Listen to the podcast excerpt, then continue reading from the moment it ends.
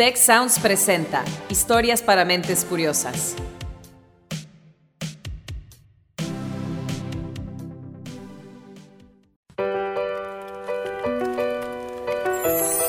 Corría el año de 2017 y era un día como cualquier otro en Lolar, una compañía de Michigan especializada en soluciones de chat para empresas. Ahí trabajaba Madeline Parker, ingeniera de software, quien había estado lidiando con varios problemas emocionales. De pronto, ella tomó una decisión valiente. Fue a su computadora, abrió el correo electrónico y mandó este mail. Hola equipo, me tomaré el día de hoy y mañana para enfocarme en mi salud mental. Con suerte estaré de regreso la próxima semana, refrescada y al 100%.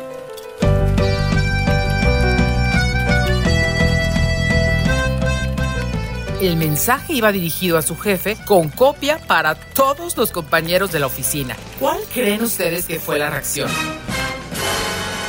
Pues no, no despidieron a Madeline, tampoco la reprendieron, por el contrario, su jefe respondió lo siguiente. Madeline, gracias por tu mensaje. Lo tomo como un recordatorio de lo importante que es usar los permisos de trabajo para cuidar nuestra salud mental. Eres un ejemplo a seguir. ¡Wow! Envidiable, ¿no?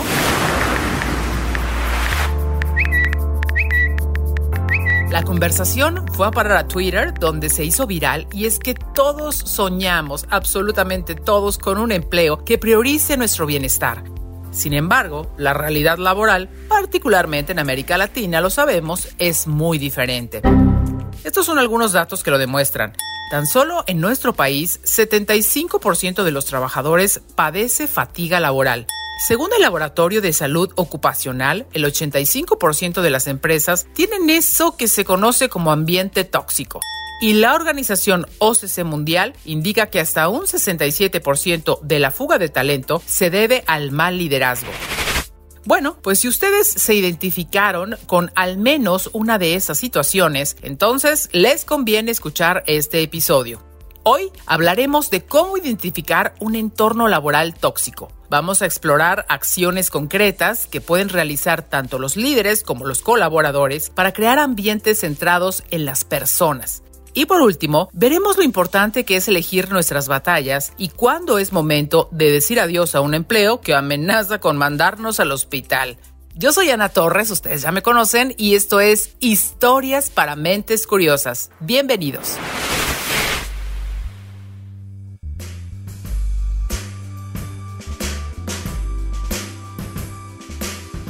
¿Han tenido alguna relación de amistad o de amor donde la otra persona no muestra el mismo interés? Bueno, pues algo semejante ocurre a veces en los sitios de trabajo tóxicos. Esa es la comparación que hace Elliot Cruz, profesor investigador en la EGADE Business School del TEC de Monterrey y director asociado de liderazgo y estrategia. Creo que el primer indicador de un ambiente tóxico es que te sientes mal contigo mismo. Diría que hay muchas similitudes entre un ambiente de trabajo tóxico y otras relaciones que no son saludables. El ambiente de trabajo es un tipo de relación, solo que hay más personas y hay más poder involucrado. En ambos casos lo que está en juego son nuestras emociones. Y para entender bien a bien el impacto que esto puede tener, es necesario hacer un contraste con el otro extremo. Chris Bravo, profesor asistente de la Escuela de Negocios Gordon Lang de la Universidad de Guelph en Ontario, Canadá, nos describe de esta manera un contexto laboral sano. Es un entorno que permite una comunicación fluida en todos los sentidos, de abajo hacia arriba, así como hacia los lados, con el fin de que el equipo, la organización, logre sus resultados, pero sobre todo que las personas que pertenecen a esa organización logren el florecimiento humano. Sí, suena medio utópico, pero la verdad es que no solo trabajamos por el sueldo, lo hacemos también por una realización profesional. Habla Raquel Huidobro, ella es líder de United Minds México, un servicio de consultoría que busca hacer más humanos los negocios lo que te permite identificarlo es un trabajo que te hace levantarte todos los días sin pesar, en acudir a un sitio en donde vas a encontrar un espacio donde te escuchan, pero también donde puedes eh, expresarte de manera libre y donde puedes tú ir aportando, contribuir de una manera positiva toda esa experiencia que traes Seguramente ya se dieron cuenta que la clave del asunto es la comunicación. Por lo tanto, si somos empleados, un primer signo de alerta sería no poder expresarnos ni aportar con libertad en nuestro lugar de trabajo. El colaborador siente que no puede ser auténtico, tiene que estarse censurando, autocensurando, ¿verdad? Para no tener problemas. Si están experimentando algo así, aguas. Pero si ustedes ocupan un puesto de liderazgo, las señales a las que deben estar atentos es a fenómenos como el pensamiento de grupo o group thinking. Es cuando la jefatura dice, vamos por aquí y nadie dice nada.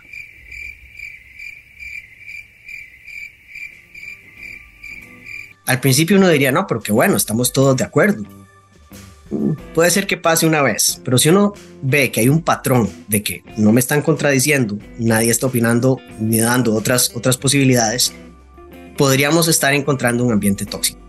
Eso significa que la toxicidad en el trabajo no equivale forzosamente solo a gritos y hostilidad.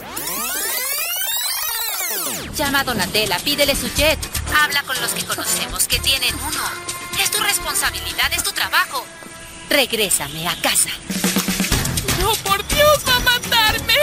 ¿Qué es lo que quiere? ¿Que la Guardia Nacional la recoja? Oh, claro que no. Oh, ¿Podría hacerlo? Un ambiente tóxico también puede parecer inofensivo en la superficie. Entonces a veces el silencio, la falta de opiniones, la falta de comunicación nos da un indicativo de que las cosas no marchan bien en el equipo o en la organización. Otro síntoma es el que nos comenta a continuación Frank Muñoz González de NTT Data, una compañía que orienta la transformación organizacional y digital de las empresas. El indicador más directo de saber si su ambiente está funcionando es cómo está afectándose la capacidad de entrega en cuanto a oportunidad y calidad en el trabajo. Es decir, si sistemáticamente su equipo no está logrando las metas, no está logrando los objetivos y aparentemente no hay una causa real eh, más allá de de las de siempre, ¿no? Es que faltó algo, alguien lo entregó, etcétera. Ese es el primer elemento clave para detectar que un equipo no está siendo productivo.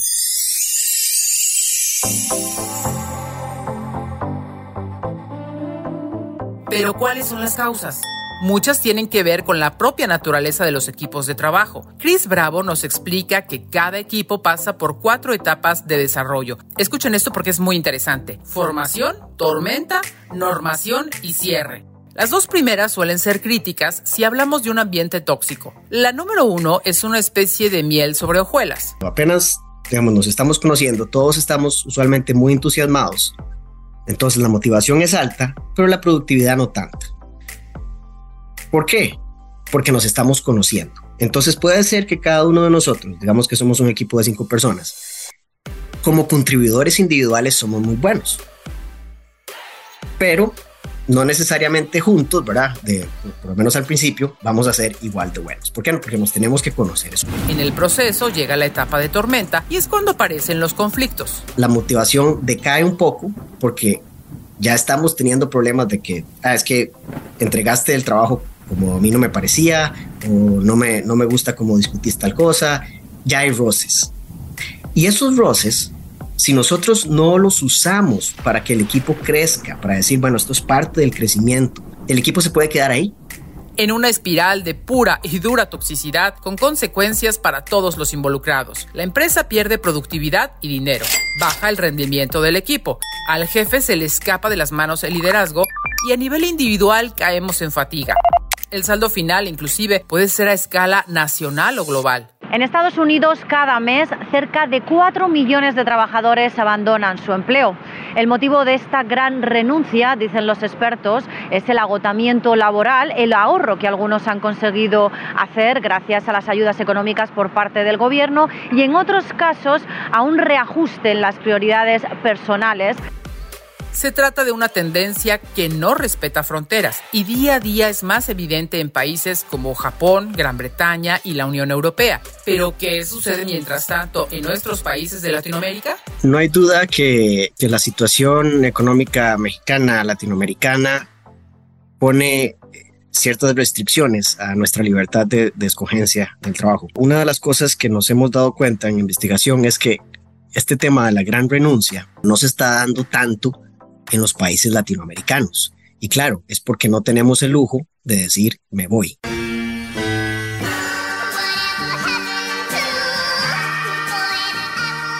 La nuestra ha sido más una reacción denominada quiet quitting o renuncia silenciosa. Hago como colaborador lo mínimo, suficiente para que no me despidan, pero no estoy aportando nada y tal vez no estoy buscando otro trabajo, pero sencillamente ya hice checkout, me desenganché de lo que pasa con la organización, con el equipo.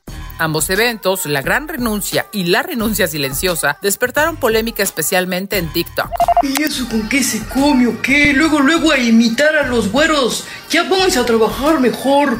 No, ¿cuál imitar? Lo más que quiere decir que simplemente trabajas lo necesario y te largas a tu casa.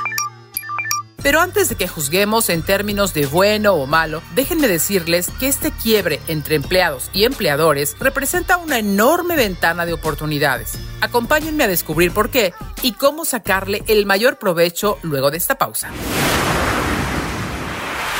Si quieres conocer más sobre cómo cuidar tu salud, te invitamos a escuchar Hola de Salud. La prevención hoy es parte del tratamiento. El podcast en el que nuestros expertos te darán consejos para vivir de manera sana, equilibrada y feliz. Felicidad, ese sería un objetivo último. Escúchalo en Spotify, Apple Podcast y Google Podcast.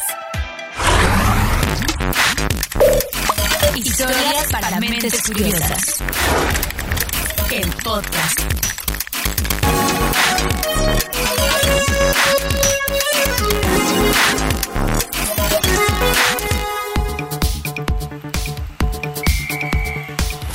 Estamos de vuelta en Historias para Mentes Curiosas.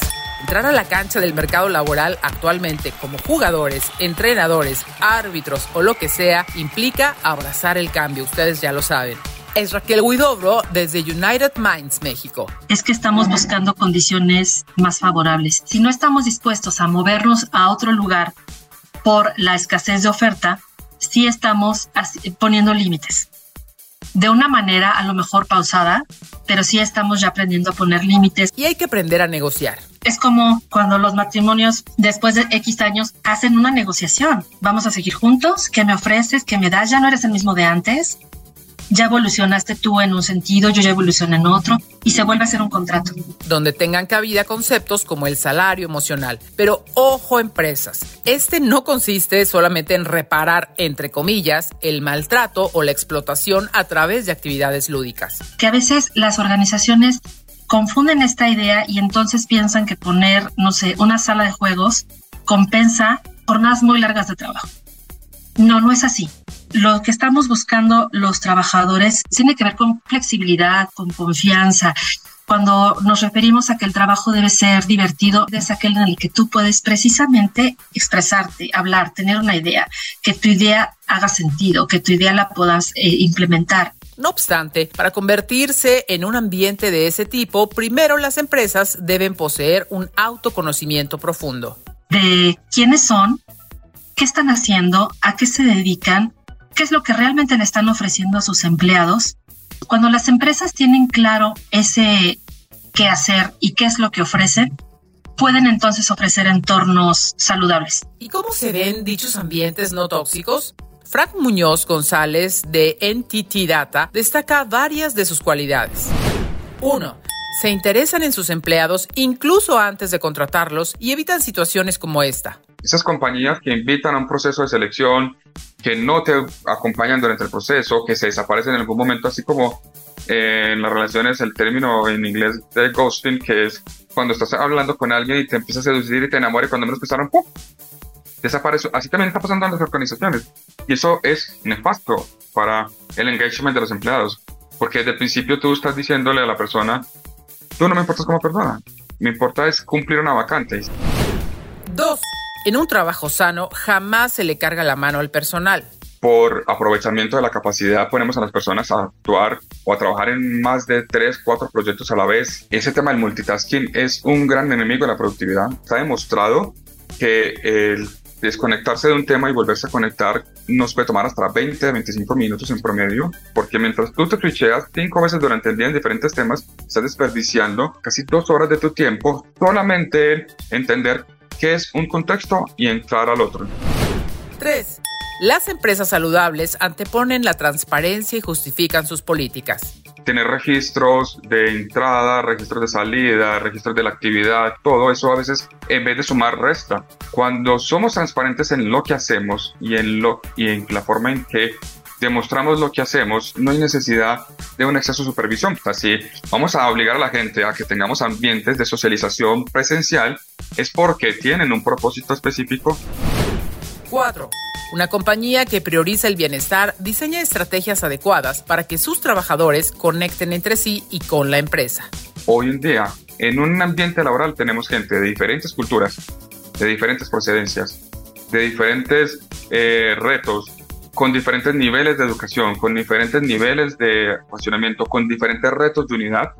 Y la receta no es una sola receta de desarrollo organizacional, de cultura, de gestión del cambio, igual para todos los contextos.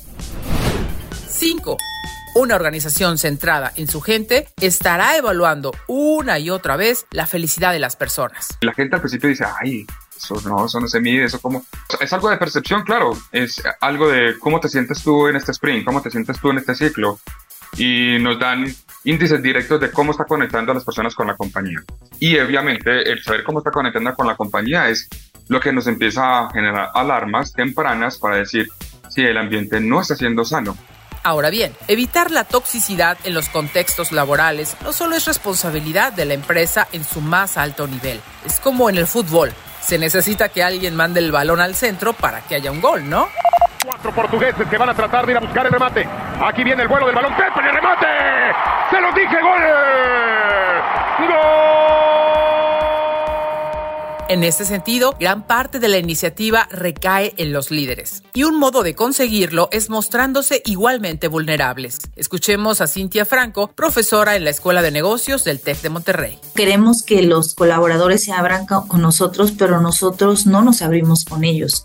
Entonces, creo que algo que sí ha funcionado es la reciprocidad, ¿no? El líder no está en una posición distinta, es también un ser humano y creo que a su vez tiene también problemas eh, personales y fuera de la institución ¿no? de trabajo. A partir de esa base de empatía, será más fácil para el líder dar retroalimentación a su equipo.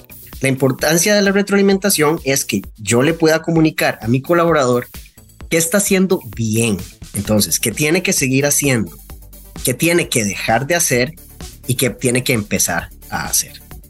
Pero para que funcione, tiene que darse en el tiempo justo. Existe, por un lado, la retroalimentación inmediata. Si vos hiciste una buena presentación, yo te digo, qué buena presentación. Eso no es retroalimentación efectiva. Yo lo que te tengo que decir es, qué buena presentación hiciste. Me gustó cómo mostraste los números al principio, porque eso me dio claridad de qué es lo que tiene que hacer mi departamento para eh, bajar los costos. Algo muy específico, porque de lo contrario, se queda en un cumplido. Y por el otro lado está la retroalimentación programada cada mes, trimestral o en el periodo que más le acomode a la compañía. Es muy importante que vaya acompañada de un plan. Esto es lo que encontramos y qué vamos a hacer al respecto. Y ese plan tiene que ser desarrollado entre la persona líder y el colaborador. Tiene que ser algo en conjunto.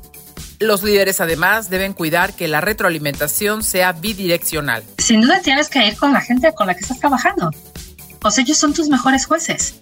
A ti te tienen que evaluar en 360, te tiene que evaluar la gente que te reporta, tus pares, tus jefes, tus clientes internos. No hay una fórmula universal para dar retroalimentación, pues los estudios sugieren que todo depende del resultado que los líderes quieran obtener. Elliot Cruz nos explica más sobre ello.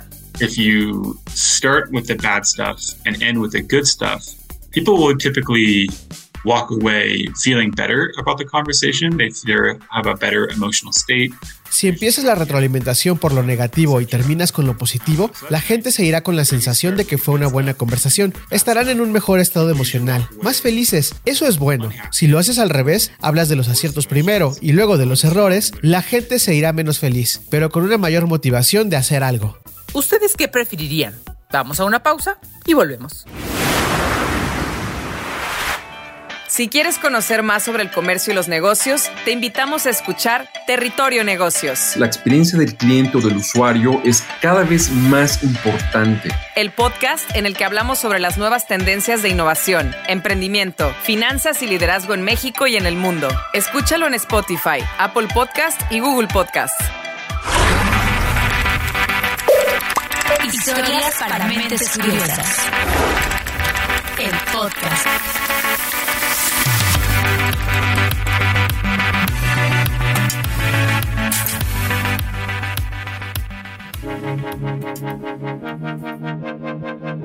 Amigos, estamos por despedir el episodio y hemos hablado mucho de qué pueden hacer las organizaciones y líderes para no sufrir condiciones tóxicas. Ahora es tiempo de analizar nuestro rol. Sí, sí, como escucharon, porque como colaboradores también nos corresponde cultivar un ambiente de trabajo sano.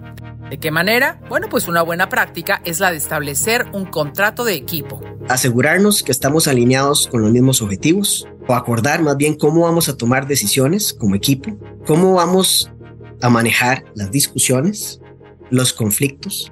Todos los equipos de alto rendimiento tienen este contrato de equipo. Puede ser hablado, puede ser escrito, pero todos lo tienen. Y cada vez que hay un cambio en la membresía del equipo, es decir, se nos va alguien o entró alguien nuevo, tenemos que rehacer este contrato de equipo. Otra responsabilidad que debemos asumir es la de prepararnos para dar y recibir retroalimentación. Llegar con hechos. ¿Sabes qué? Estamos entrando a tal hora, yo estoy saliendo a tal hora, son tantas horas extras, pero en realidad los entregables son A, B y C y D, que los estoy haciendo, pero necesitamos quizá y, y llegar con soluciones. Quizá necesitamos aquí meter eh, un apoyo, un recurso más si logras establecer ese diálogo, estarás un paso adelante. Procura entonces darle seguimiento, como sugiere el también profesor del TEC de Monterrey, Chris Bravo. Encontrar un balance entre el candor y la curiosidad. El candor de yo decir, esto es lo que a mí me parece y no me gusta o me gusta. Y la curiosidad y preguntarle al líder, ¿qué, no, qué no estoy entendiendo? Ayúdame a entender qué, qué, qué perspectiva me estoy perdiendo. Y ahí juntos, en esa conversación, que no necesariamente es fácil, se puede dar eh, acuerdos muy importantes. ¿Es posible que nada de eso funcione?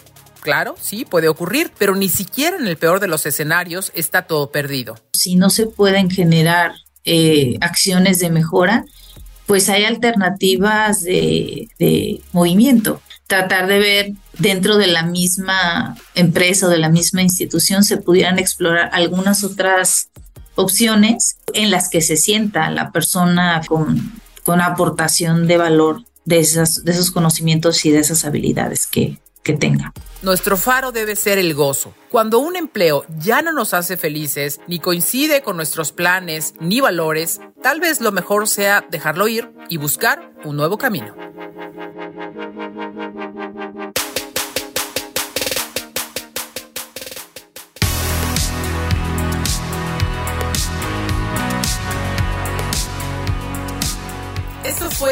Historias para Mentes Curiosas, un espacio de Tech Sounds Podcast.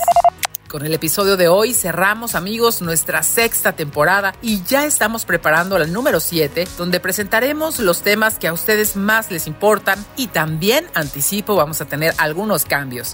Recuerden que la misión de Historias para Mentes Curiosas es fomentar una cultura del conocimiento de la mano de los expertos. Y bueno, en esta entrega agradecemos y por su trabajo de todo el año a Karina Rodríguez como editora. Las entrevistas las realizó Mariana León, el guion lo hizo Carmina de la Luz y Orlando Oliveros estuvo al frente de la producción.